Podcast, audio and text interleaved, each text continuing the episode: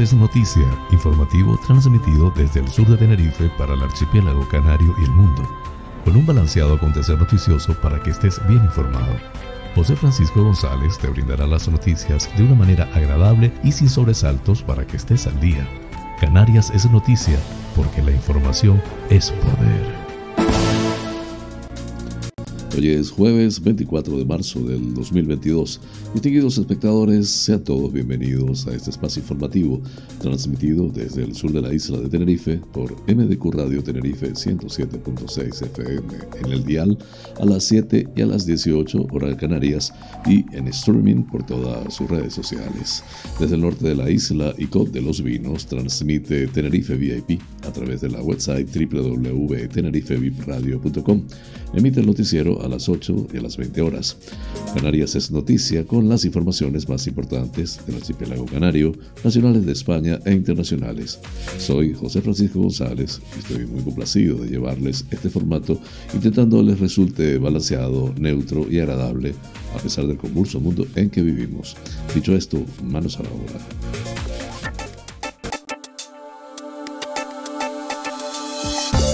El pensamiento del día. Los ganadores tienen la costumbre de fabricar sus propias expectativas positivas en anticipación a los acontecimientos. Brian Tracy.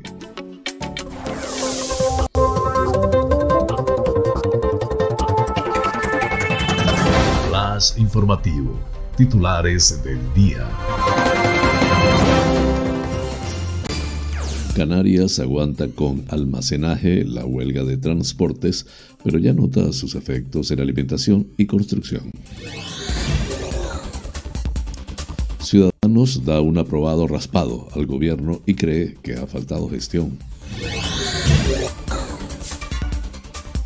Dos de los socios de Torres atacan la traición al Sáhara, pero no romperán el pacto de gobierno.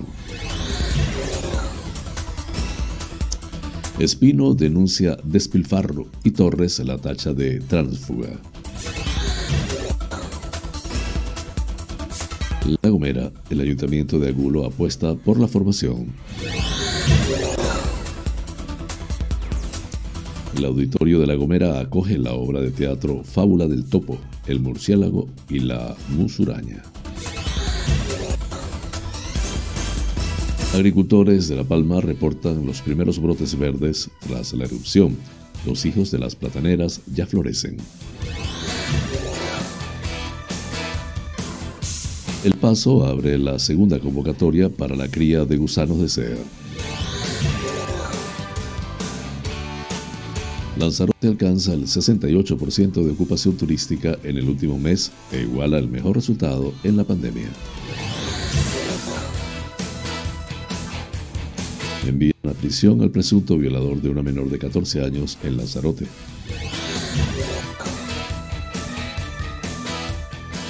Jet2 tendrá 30 vuelos por semana con Fuerteventura este verano.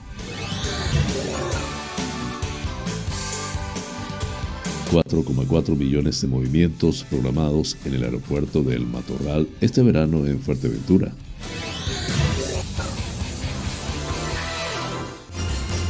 En Gran Canaria, Endesa demolerá en verano una de las dos chimeneas de la central de Ginamar. 942 bancos de hormigón para renovar la avenida marítima en Las Palmas. Mejora en las playas del sur de Gran Canaria a la Casa de las Banderas Azules. Tenerife pone en marcha un hospital de día para evitar ingresos por COVID. Santiago del Teide reactiva un proyecto promovido por el Cabildo y Ayuntamiento en Tenerife. Arico prepara la mejora del abastecimiento de agua en la urbanización El Cielo en Tajao. Nacionales, Sánchez empatiza con los transportistas. No nos levantaremos de la mesa hasta lograr un acuerdo. El gobierno acaba la ronda con los grupos para el plan anticrisis sin apoyos cerrados ni medidas concretas. En internacionales, dimite un alto cargo de Putin y abandona Rusia por supuestas diferencias con la invasión de Ucrania. Polonia convoca al embajador ruso y anuncia la expulsión de 45 diplomáticos. Terminamos así los titulares del día. Flash informativo. El tiempo en Canarias. Nuboso a intervalos nubosos con probables precipitaciones débiles y ocasionales en el norte de las islas de mayor relieve. Serán menos probables y dispersas en Lanzarote y Fuerteventura. Temperaturas con pocos cambios, viento del norte en las islas occidentales y del noroeste en las orientales, con intervalos de fuerte en las islas más montañosas durante la primera parte del día. En cumbres centrales de Tenerife, noroeste fuerte con probables rachas muy fuertes, tendiendo a disminuir a partir del mediodía. Las temperaturas entre los 11 y los 25 grados centígrados en el archipiélago. Flash informativo. Noticias Comunidad Autonómica. La huelga de transportes en Península se prolonga durante más de 10 días y se podría extender a Canarias con unas consecuencias mucho mayores, según el secretario general de la Federación de Empresarios del Transporte FED en las islas José Ángel Hernández. La FED ha anunciado este miércoles que el sector convocará una manifestación motorizada para reclamar un plan de contingencia que podría derivar en la paralización de la actividad si sus reivindicaciones no son atendidas. Los efectos de los paros ya se han hecho notar en las islas que, aunque no corren riesgo de desabastecimiento en ningún producto, sí empiezan a experimentar una merma en la importación de alimentos perecederos, piezas de automóviles o materiales de construcción. Y de sumarse el archipiélago a la huelga del transporte terrestre al problema en origen en un territorio altamente dependiente de las importaciones, se sumarían las dificultades para trasladar las mercancías en tierra y distribuirlas a las islas no capitalinas, para las que supondría un doble castigo. Las protestas podrían producirse entre este viernes y el martes de la semana que viene, ha anunciado el secretario general de la FED. En medio de ese lapso de tiempo esperamos que el gobierno regional tome las decisiones para apoyar al sector en la autonomía, independientemente de lo que pueda desarrollar el ministerio, cuya reunión con el Comité Nacional de Transporte por Carretera ha sido adelantada a este jueves. Y en función de eso se decidirá si se irá al paro o no que en caso de llevarse a cabo no habría ningún preaviso, sería sobre la marcha. La FED ha realizado este anuncio después de reunirse el pasado martes con el consejero de Obras Públicas, Transporte y Vivienda, Sebastián Frankis, quien se comprometió a elevar la subvención al transporte para paliar el aumento de los costes por la inflación en los combustibles que experimenta una escalada progresiva desde hace meses agravada por la guerra en Ucrania.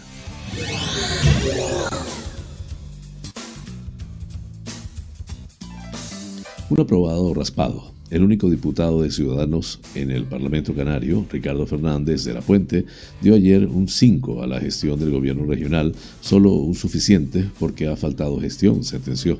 El portavoz de Ciudadanos, que comparte el grupo mixto eh, con su ex compañera de partido, Vidina Espino, criticó que Torres se haya venido arriba y exprese que Canarias está bien, cuando esa no es la percepción ni de los ciudadanos, ni de las empresas, ni de los autónomos. También reprochó la escasa gestión en los fondos recibidos para salir de la crisis de la pandemia y echó en falta medidas económicas del gobierno de Canarias para cambiar la situación sin esperar necesariamente a las decisiones que se tomen en Madrid y en Bruselas. En su intervención reclamó además el impulso de una estrategia consensuada con los agentes económicos y sociales que favorezca el crecimiento y la cohesión económica y social en el archipiélago. A su juicio, el gobierno hace uso de los secretos ley sin contar con la opinión de los demás.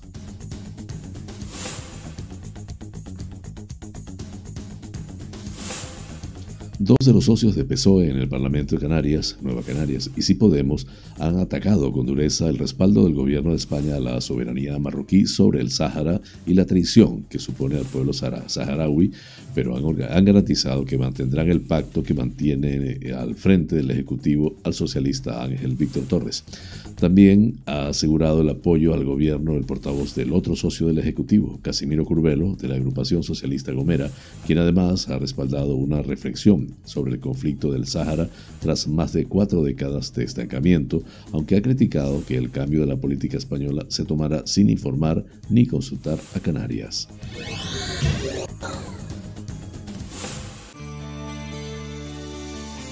Vivina Espino escenificó ayer una imagen nítida de lo que va a ser el año que resta para las elecciones del 2023. Se sentó en bancada de Coalición Canaria, partido con el que ha fichado tras abandonar Ciudadanos, y como portavoz del grupo mixto realizó la intervención más dura de la oposición, más incluso que la de los nacionalistas. La exdiputada de Ciudadanos protagonizó un encendido debate con el presidente del gobierno, Ángel Víctor Torres, al que criticó el fracaso total de la lucha contra la pobreza en Canarias, la poca implicación en la inmigración y dejar sin ejecutar más de 500 millones de euros mientras aumentan las listas de espera y las colas en la seguridad social. No solo reclamó al presidente que saque su cabeza del coche oficial y mire a la gente que va dejando en la cuneta, sino que demandó que cese al viceconsejero de presidencia Antonio Olivera por las incidentes por las incidentes comilonas a las que asegura este acudió e invitó a los más ricos en los mejores restaurantes del archipiélago, mientras miles de canarios hacían colas en los comedores sociales.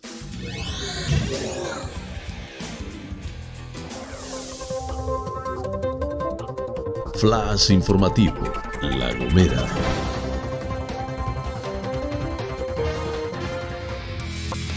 con el objetivo de acercarse a los vecinos del municipio y procurar la adaptación a las nuevas realidades existentes, desde el Ayuntamiento de Algulo se pone en marcha el proyecto de inclusión social Trabajando el presente, construyendo el futuro, que permitirá a los interesados de una forma flexible y completamente gratuita adquirir competencias profesionales y personales que faciliten su acceso sociolaboral, dotarse de competencias digitales básicas que permitan aprovechar la riqueza de las nuevas posibilidades asociadas a las tecnologías digitales y dominar las herramientas que permitan valorar adecuadamente las condiciones de trabajo y sus posibles riesgos, previniendo los accidentes laborales.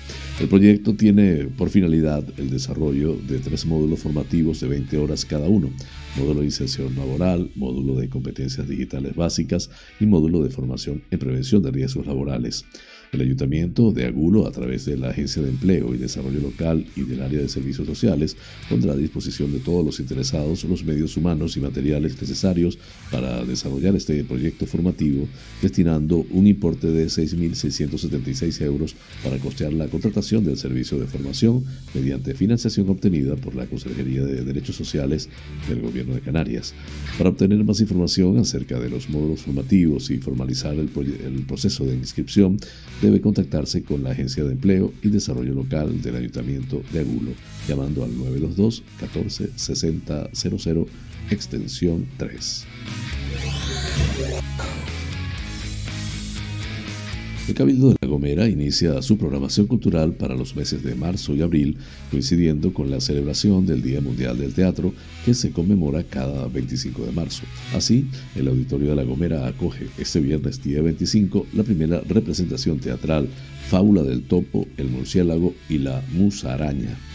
Las entradas para esta función, que comenzará a partir de las 20 horas, son de carácter gratuito y se pueden adquirir a través de eh, un formulario escrita por el gran canario Miguel Ángel Martínez y de la mano de la compañía Delirium Teatro, Fábula del Topo, el murciélago y la musaraña narra las vicisitudes que vivió Pedro Perdomo Pérez vocal del Partido Socialista en la Casa del Pueblo de Las Palmas de la Canaria durante el golpe militar en 1936.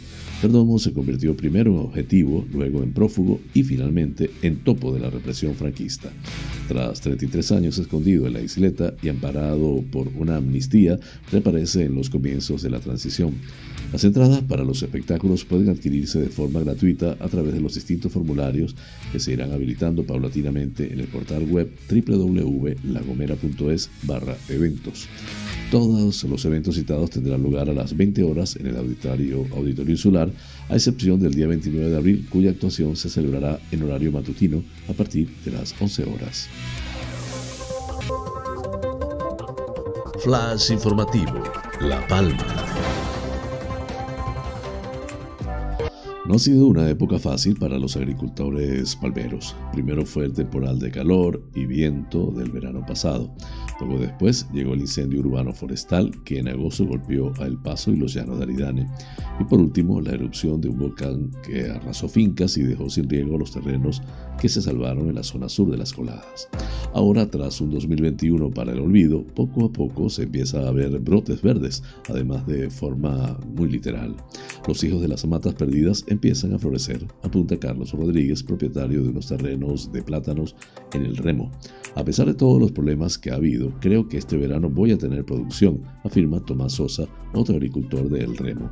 Esta mejoría la comprobaron en primera persona la consejera de Agricultura del Gobierno de Canarias, Alicia Van Ostende, y el consejero de Transición Ecológica, José Antonio Balbuena. Este lunes los consejeros visitaron junto al presidente del Cabildo de La Palma, Mariano Zapata, y un equipo de expertos algunas de las plataneras afectadas por el volcán. Allí observaron cómo las labores de reconstrucción de invernaderos, la resiembra de fruta y sobre todo el trabajo de los agricultores empieza a dar sus frutos.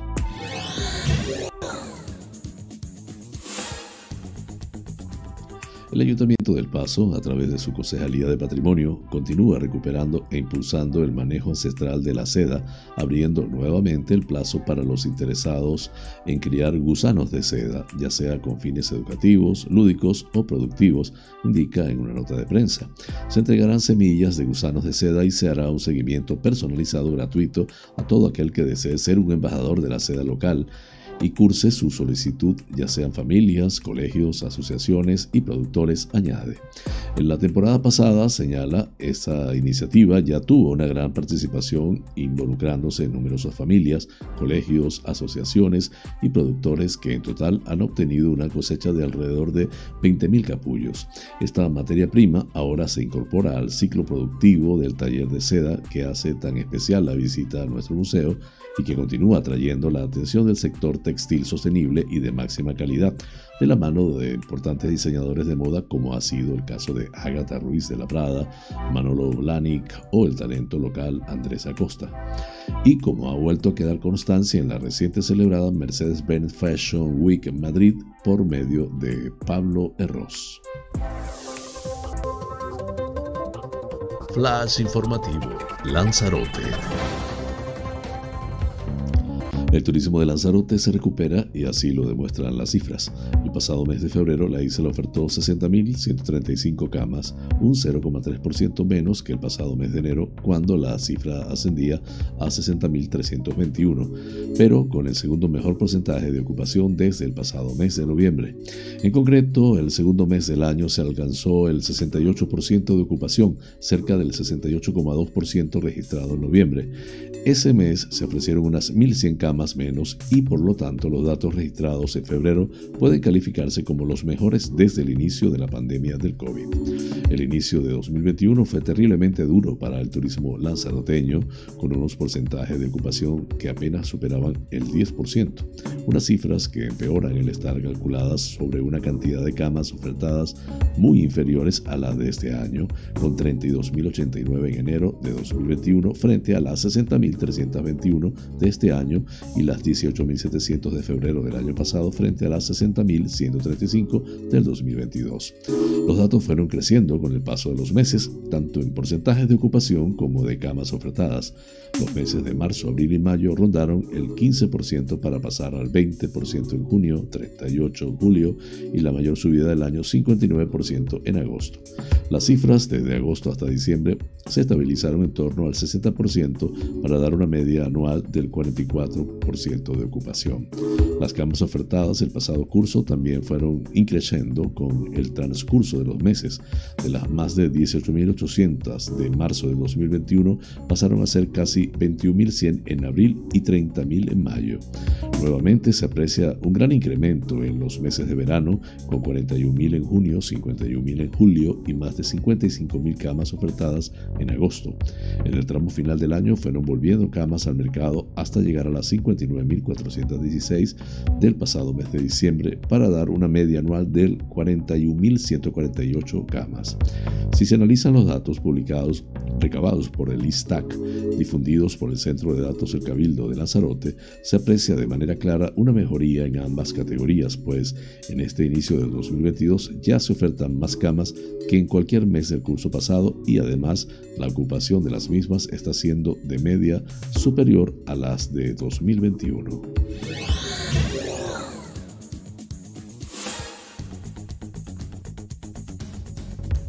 El juzgado de instrucción número 2 de Arrecife ha ordenado el ingreso en prisión provisional a un hombre detenido por la presunta violación de una menor de 14 años a la que obligó a entrar en su vivienda situada en el barrio de San Francisco Javier de la ciudad. Los hechos ocurrieron sobre las 21.30 horas del pasado martes 15 de marzo, cuando la menor se dirigía a su casa y fue abordada presuntamente por el detenido de 41 años, según denunció la niña, conforme a la información que ha adelantado la voz de Lanzarote y que ha sido confirmada confirmada a F por la policía. El magistrado Jerónimo Alonso indica en su auto que la declaración que prestó la menor es clara, precisa y congruente, además de completa e inequívoca, y que además ubica debidamente el incidente tanto en el espacio como en el tiempo, narra la agresión con suficiente detalle y aporta elementos de corroboración periférica de su testimonio. El juez ha basado su decisión en la declaración que prestó la víctima en sede policial y también en su relato durante el examen médico al que fue sometido en el hospital Dr. José Molina Orosa, la menor que tardó tres días en contárselo a su madre y denunciar los hechos. Flash informativo, Fuerteventura. Jet2.com reforzará este verano su apuesta por Canarias, tal y como anunció Fitur, con una oferta de 1,2 millones asientos, un 30% más de los, eh, que en 2019, la más alta de su historia a cuatro islas del archipiélago, Gran Canaria, Tenerife, Lanzarote y Fuerteventura, que operará en más de 200 vuelos semanales en temporada alta. Su turoperador Jet2 Holidays dispondrá por su parte de más de 380 hoteles directamente contratados, además de una amplia oferta de estancias en villas, afirma Hostel Tour. La oferta de este verano en el mercado del Reino Unido Canarias amplía la ventaja en vuelos sobre la competencia y garantiza a las dos empresas filiales una presencia que les convertirá en líderes en cada una de las cuatro islas en las que operarán. En cuanto a Fuerteventura, Jet2.com prevé traer unos 175 mil turistas británicos, operando un pico de 30 vuelos por semana desde sus 10 bases en Reino Unido, lo que representa una cuota de mercado del 42% en cuanto a los vuelos desde Gran Bretaña a la isla, donde el tour operador contratará más de 60 hoteles.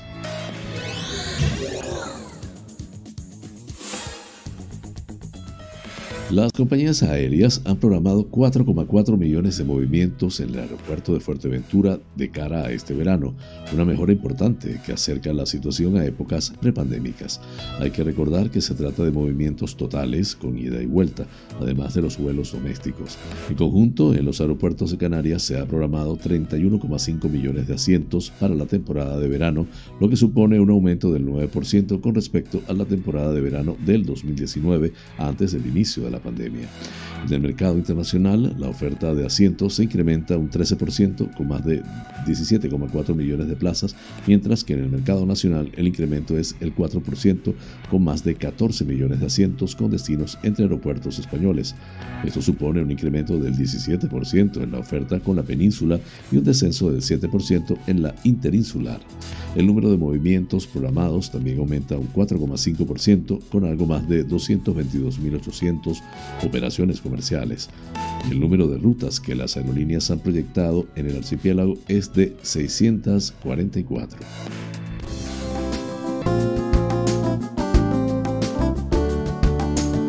Vida sana.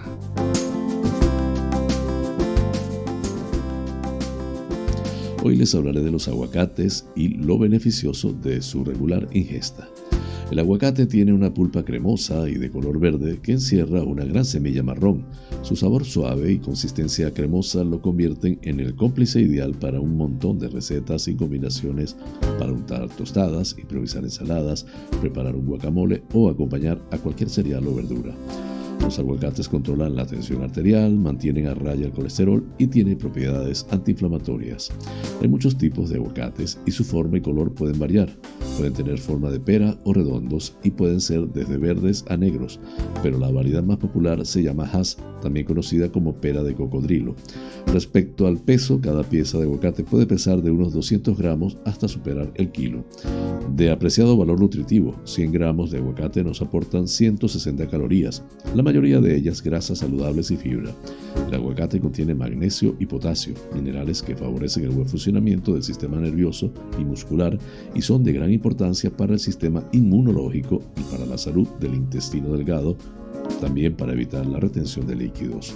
El aguacate posee vitaminas de los grupos A, C, D, K y B.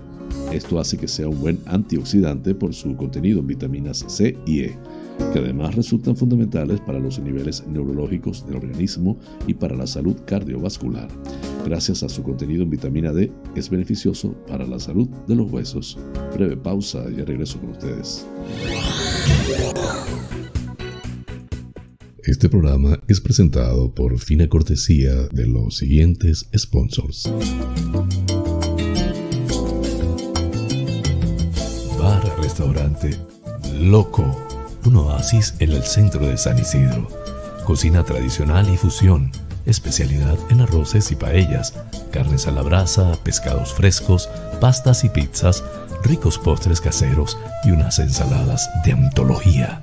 Disponemos de una terraza interior chill out de 120 metros para que disfrutes de nuestra vibrante coctelería en un confortable ambiente muy acogedor Atendemos celebraciones familiares, bautizos, bodas, comuniones, cumples, divorcios, en fin, bar-restaurante. Loco, un oasis en San Isidro. Calle Saltadero, número 7, San Isidro.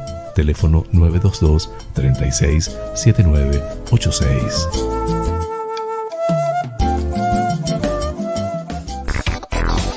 Wheeler Dealer Las Chafiras. Venta de vehículos de ocasión seminuevos con seguro, traspaso y garantía.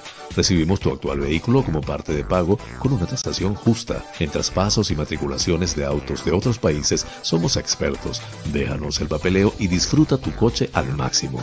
Además, en Wheeler Dealer Las Chafiras hacemos mantenimiento pre-TV, mecánica ligera, cambio de aceite y filtro de tu coche con un servicio profesional y a precios inigualables. Visítanos en Avenida Tembel 49 Las Chafiras, teléfono 922-736-451 o visítanos en nuestra website www.wheelerdealertenerife.com.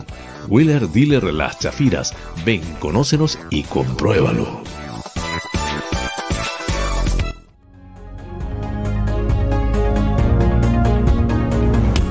Somos Buena Vida celebramos nuestro segundo aniversario con la plataforma de cursos y talleres holísticos más grande de habla hispana. Actualmente en más de 50 países hemos formado a unos 19.000 estudiantes. Nuestra misión es ayudarte a trascender, a que encuentres tu mejor versión, a que busques tu lugar en el mundo y dejes huella por donde quiera que camines. Para que esta misión se cumpla, toda la plataforma se encuentra a tu alcance por una sola cuota mensual.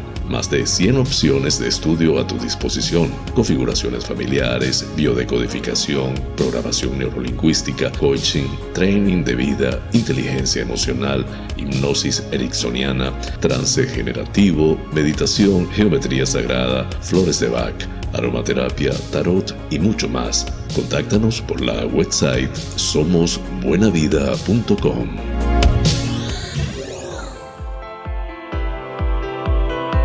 En Faros Gabriel somos especialistas en desmanchado de lunas, desmanchado de llantas, parabrisas de moto, restauración de pintura de tu coche o moto, restauración de faros, servicio a domicilio de lavado, higienizado y desinfección al vapor de tapicerías de sofá, alfombras, colchones, lavado de tapicería de tu coche. Estamos en el centro comercial Tu Trébol, Los Olivos, ADG. Pide tu cita al 602 431 296. Faros Gabriel seriedad y satisfacción garantizada.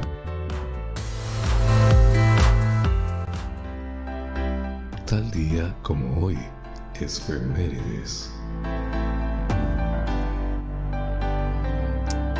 El 24 de marzo de 1882, en Berlín, Alemania, el médico alemán Robert Koch anuncia el descubrimiento del bacilo responsable de la tuberculosis, la Mycobacterium tuberculosis, también llamado bacilo de Koch, en su honor.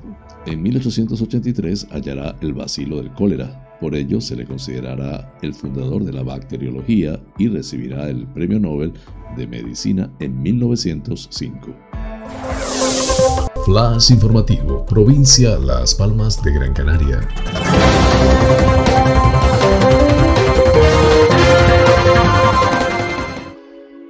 La compañía eléctrica Endesa ha informado este martes de que a partir de este verano una de las dos chimeneas de vapor, la más pequeña de la central de Ginamar, será demolida a la par que se retirarán sus turbinas, generadores, condensadores y otros equipos auxiliares.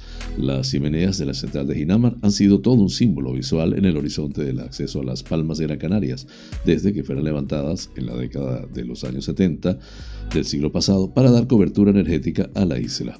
Ha señalado la empresa en un comunicado en el que ha cifrado en 1,3 millones de euros el coste de esta medida.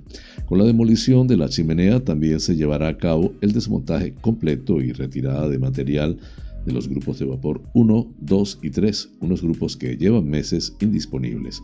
Toda una compleja operación de desmantelamiento sin precedentes en Canarias, ha señalado el responsable del área de generación de Endesa en Gran Canaria, Luis Varela, quien ha apuntado que esta operación cumple con los planes ya avanzados por Endesa para ir caminando en la línea de la descarbonización en Canarias en un futuro orientado hacia las energías renovables y hacia nuevas unidades de generación gestionables y respetuosas con el medio ambiente. Para Luis Varela habrá un cambio en el paisaje de la zona con la, la desaparición de esta chimenea y ha indicado que ha optado por realizar la obra en distintas fases para hacer la instalación lo más segura posible.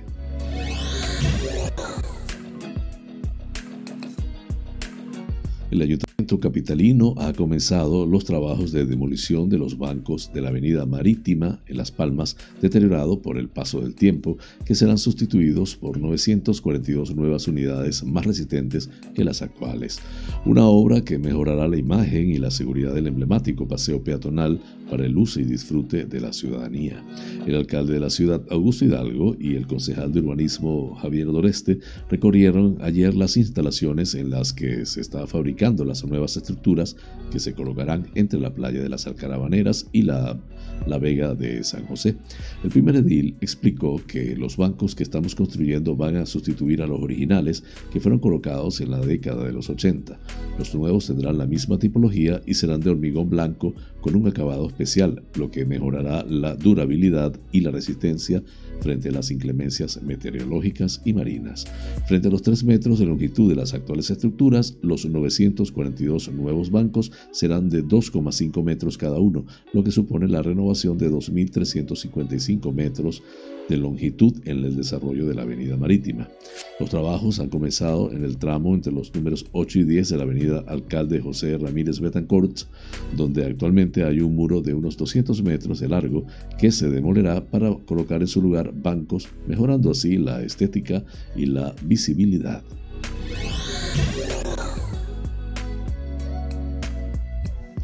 Al ayuntamiento de San Bartolomé de Tirajana no le sentó nada bien que el verano pasado le retiraran estas prestigiosas enseñas a dos de las principales playas del municipio, me refiero a las banderas azules, San Agustín y Meloneras. Entre los motivos alegados figuraba el déficit de accesibilidad que presentaban las calas.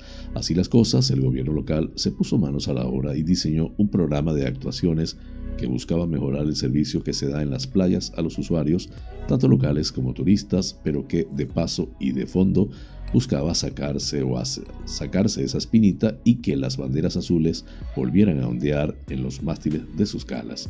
El plan ha dado sus frutos y visitantes y lugareños ya pueden dar buena cuenta de los resultados. El responsable del área de playas y cuidado del litoral, Tito Herrera, explica que las obras de mejora de la accesibilidad han consistido básicamente en la instalación de pasarelas que facilitan el acceso desde la avenida hasta la orilla y que se complementan con una marquesina para que los usuarios se resguarden del sol en caso necesario. Estas pasarelas y marquesinas se han instalado en las playas del Faro de Maspalomas, San Agustín y Meloneras, que se suman a las ya existentes en Playa El Inglés. Por otro lado, informa que también se han colocado en las salidas de las playas nuevos contenedores de recogida selectiva de basura, una de las exigencias que se pedían desde la Fundación Europea de Educación Ambiental, que es la organización que concede las banderas azules.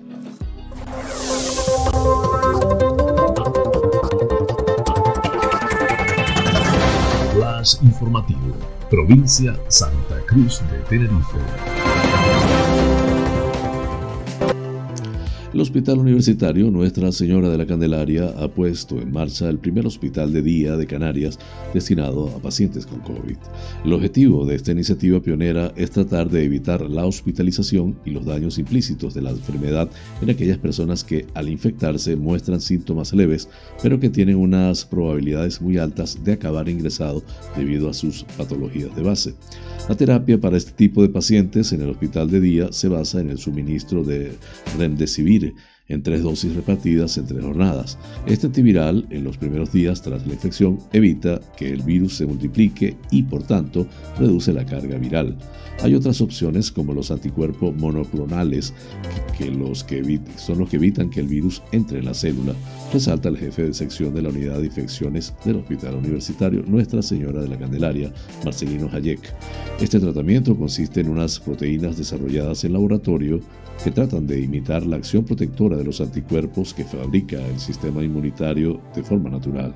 Sin embargo, esta alternativa aún no se está utilizando porque su uso aún no está definido por la Agencia Española del Medicamento.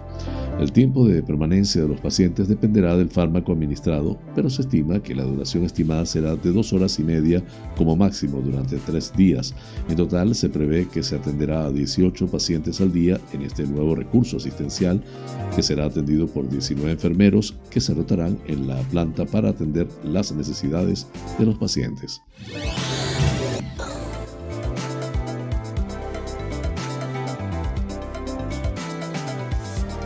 El alcalde de Santiago del Teide, Emilio Navarro, acompañado de la concejala de empleo Kristen Martín y diferentes miembros del grupo de gobierno, dieron este miércoles 23 de marzo la bienvenida a las 29 personas que han comenzado la fase inicial de formación del proyecto de empleo denominado Santiago del Teide Reactiva, promovido por el Cabildo de Tenerife en colaboración con el Ayuntamiento.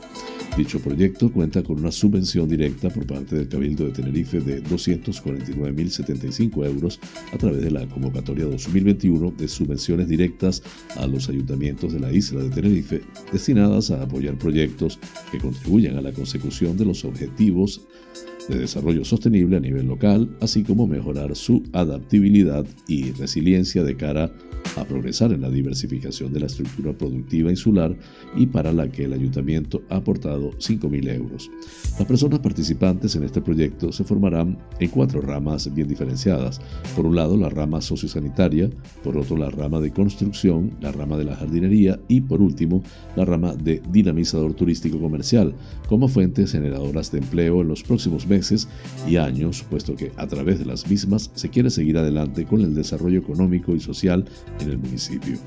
En un primer momento, las 29 personas se formarán en competencias blandas, mientras que posteriormente la formación específica y complementaria se realizará en cursos de albañilería, cuidados básicos de personas con necesidad de asistencia, en cursos de dinamizadores turísticos comerciales y cursos de mantenimiento de jardines y zonas verdes. La finalidad del proyecto es formar a personas desempleadas, de las cuales vienen de otros ámbitos y que, por consiguiente, quieren acceder al mercado laboral.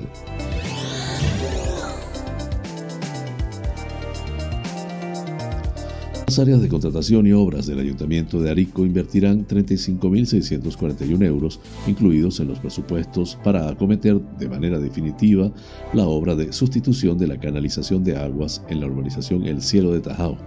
La actuación permitirá acabar con los problemas que durante años ha tenido la zona y que no se había podido dar solución por falta de financiación, situación que se ha solventado con la aprobación del plan de inversiones más ariquero que nunca. La actuación se ha coordinado desde el área de obras y servicios y contratación y actualmente se están terminando los documentos para formalizar el contrato. El concejal de Obras y Servicios Juan José Armas prevé también la sustitución del acerado por el que discurre la canalización de las viviendas, el refaltado y el repintado de toda la vía de la urbanización con la mejora estética que supone. Más de 20 viviendas se beneficiarán de esta obra que será la primera de las diferentes actuaciones previstas en relación con la red de abastecimiento de agua potable que se incluyen en la planificación conjunta del área de obras y servicios y el área de contratación municipal, apuntó el edil.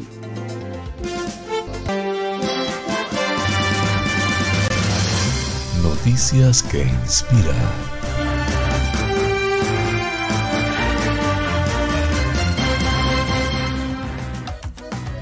Cuando una pareja de Carolina del Norte le dio la bienvenida a su décimo sexto hijo, no sabían qué nombre ponerle, debido a su tradición familiar de, de ponerle a sus hijos nombres que empiezan por la letra C.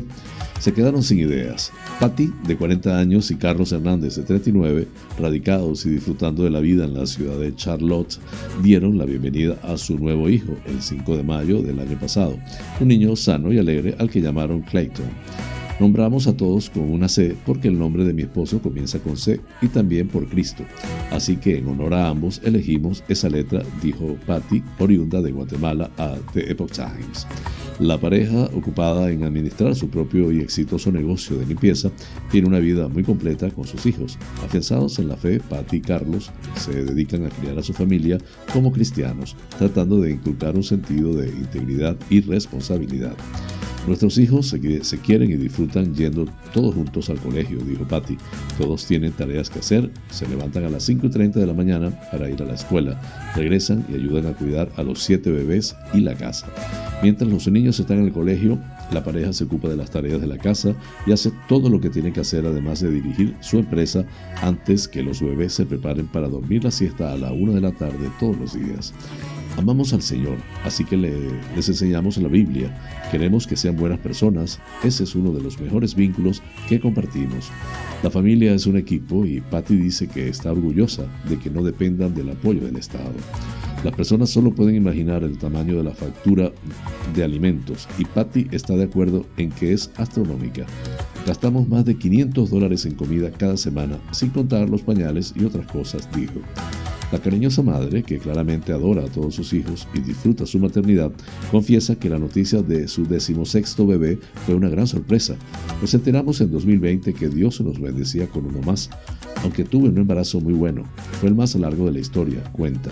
Tenía casi 42 semanas cuando llegó Clayton. Patty y su esposo dicen que a veces se confunden al decir los nombres en su animado hogar.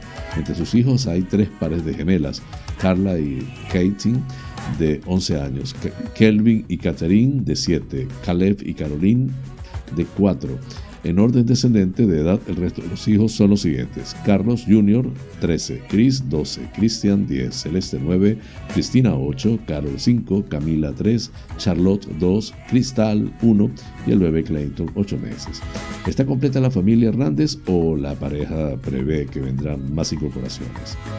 Lo más importante es que Dios nos ha bendecido y estamos abiertos a más bebés si nuestro Señor quiere bendecirnos con más, dijo Patty. Lo mejor de ser madre de 16 niños es que me siento bendecida y tengo un sentimiento de orgullo porque después de todo nos encargamos de todo. La fuente de Epoch Times en español. Flash informativo. Noticias nacionales.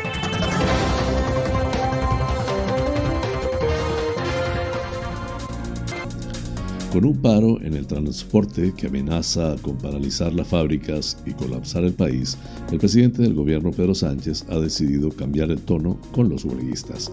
Si la semana pasada el Ejecutivo los vinculó a grupos de ultraderecha, hoy en cambio Sánchez ha repetido hasta en tres ocasiones que empatiza con ellos.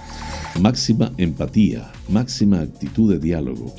El gobierno va a estar allí y va a dar todas las respuestas con la mayor contundencia para que el sector del transporte y otros sectores se vean dañados lo menos posible, ha prometido el presidente desde Ceuta, la ciudad autónoma a la que ha viajado ayer tras la sesión del control en el Congreso en el que la oposición le ha interpelado por los paros. Además de adoptar un tono más conciliador, el gobierno ha decidido adelantar a hoy jueves la reunión con el sector para concretar las ayudas. El compromiso es no levantarse de la mesa hasta que no se alcance un acuerdo eh, hoy mismo si es posible. Máxima empatía, máxima actitud de diálogo.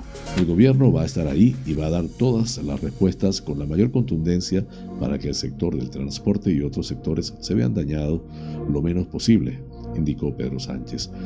Hoy va a haber una segunda reunión con la central de las plataformas de transporte. Estoy convencido de que vamos a llegar a un acuerdo. El gobierno tiene toda la voluntad, entendemos sus demandas y vamos a hacer todo lo que esté en nuestras manos para que cuando nos sentemos no nos levantemos sin un acuerdo, ha repetido el presidente. Ante la amenaza de colapso del país, el presidente del gobierno ha reclamado unidad a todas las fuerzas políticas para alcanzar un acuerdo de país. Una unidad que también pide a los agentes sociales y a las diferentes instituciones. Jonas.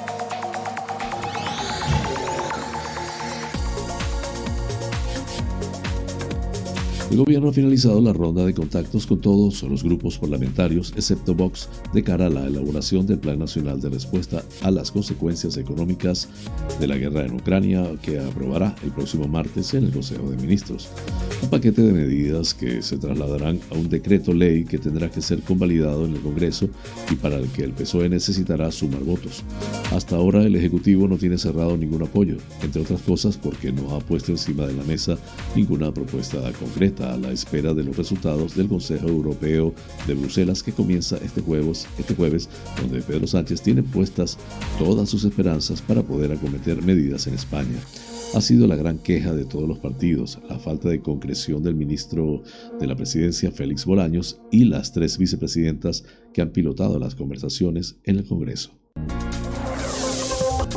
Flash informativo. Noticias internacionales.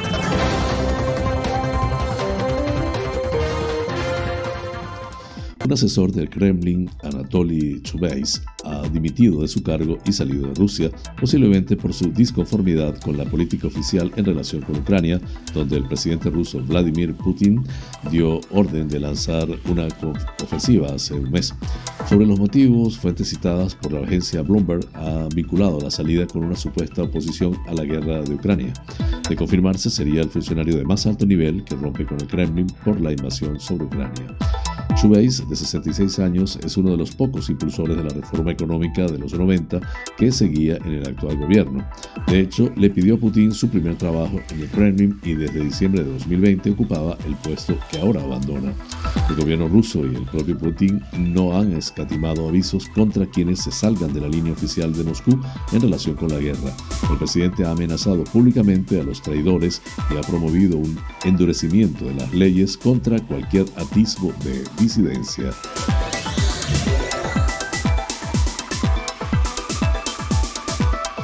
Portavoz del gobierno polaco Stanislav Sarin anunció este miércoles que el Ministerio de Exteriores ha convocado al embajador ruso y avanzó que 45 diplomáticos de ese país serán expulsados de Polonia. Sarin informó en una rueda de prensa en Varsovia de que los servicios secretos han preparado una lista de 45 personas de círculos diplomáticos rusos que será remitida al Ministerio de Exteriores para proceder a su expulsión por considerar que trabajan para el Servicio de Inteligencia de Rusia. Con ese tema combinamos las noticias internacionales.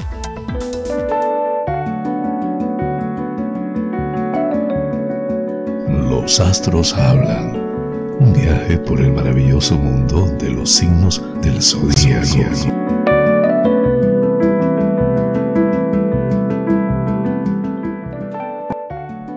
Aries Has conseguido solucionar un asunto profesional en el que nadie te ha ayudado y sin embargo lo has sacado adelante con resultado más que satisfactorio. Eso te hace estar con una gran autoestima. Disfruta de esa sensación, es importante. Tauro, no estará de más que pidas ayudas, ayuda si sientes hoy alguna clase de agobio porque crees que no puedes llegar a hacerlo todo solo. No es nada malo, ni te debes sentir mal por ello. Simplemente, a veces, exigirse tanto no es nada positivo. Géminis, no debes darle muchas vueltas si un amigo o una amiga se ha enfadado contigo, porque realmente no podrás hacer nada de momento. Espera a que pase el tiempo y después busca un encuentro. Poco a poco las aguas volverán a su cauce. Cáncer. Has visto claramente lo que te interesa y lo que no de una persona cercana. Quizá un compañero de trabajo que no te ofrece demasiada claridad con sus actos. Ahora irás más sobre seguro porque ya sabes cuáles son sus intenciones. Leo. Te darás cuenta hoy de que debes gestionar mejor cierto atisbo de envidia que te está llevando a una situación poco amable con una persona muy cercana, un amigo de siempre. Ten cuidado con esos sentimientos tan poco justos. Virgo, hoy deja que pasen a tu alrededor todos los malos modos o las malas caras sin hacer ningún caso de ellas. La mayor parte de esos asuntos no son de tu incumbencia y no te debes preocupar por ellos. Por la noche vas a pasarlo bastante bien con una amistad. Libra, los sentimientos hoy van a estar a flor de piel y te van a traer satisfacciones y emociones que te harán sentir que estás en el lugar adecuado en el momento oportuno. Hay muchas cosas felices en tu vida, vívelas con toda intensidad y sin miedo. Escorpio, no le des más vueltas a una decisión que has tomado y que te supone cierta pérdida de dinero. Es más importante prever lo que pueda suponer eso en el futuro de alguna clase de problemas. La ambición desmedida no es buena consejera. Sagitario, mantente la expectativa con esos temas que aún no se han cerrado en un asunto laboral o de negocios, porque la resolución no va a ser inmediata. Deberás tener paciencia y no ponerte de mal humor. Continúa con tu día a día con calma. Capricornio, tu pareja, si tienes, puede que hoy no sea la mejor consejera para aclararte ciertos puntos que no ves claros sobre una inversión o un bien que te está dando problemas. Mejor un profesional, ya que su información será más correcta. Acuario, Puede que hayas aceptado algún encargo o trabajo que suponías más fácil. Ahora verás que tienes collos o que no todo sale como pensabas. No te desesperes, lo acabarás consiguiendo pronto y si no es tan perfecto como planeabas, podrás rectificar. Piscis, si te centras en un trabajo o en un estudio de alguna clase que requiera concentración, Debes combinarlo también con alguna actividad al aire libre que te permita mantener el equilibrio. De esa manera tu mente va a funcionar mucho mejor.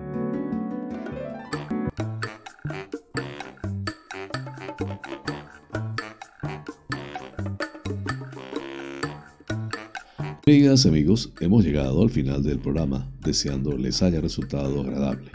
Realmente es un auténtico placer llegar a ustedes desde esta pequeña y hermosa isla de Tenerife, perteneciente a las Islas Afortunadas en el Océano Atlántico, hasta los sitios más recónditos del planeta. En muchos de esos lugares se encuentran espectadores canarios, Vaya hasta ellos y a todos en general con especial cariño este programa.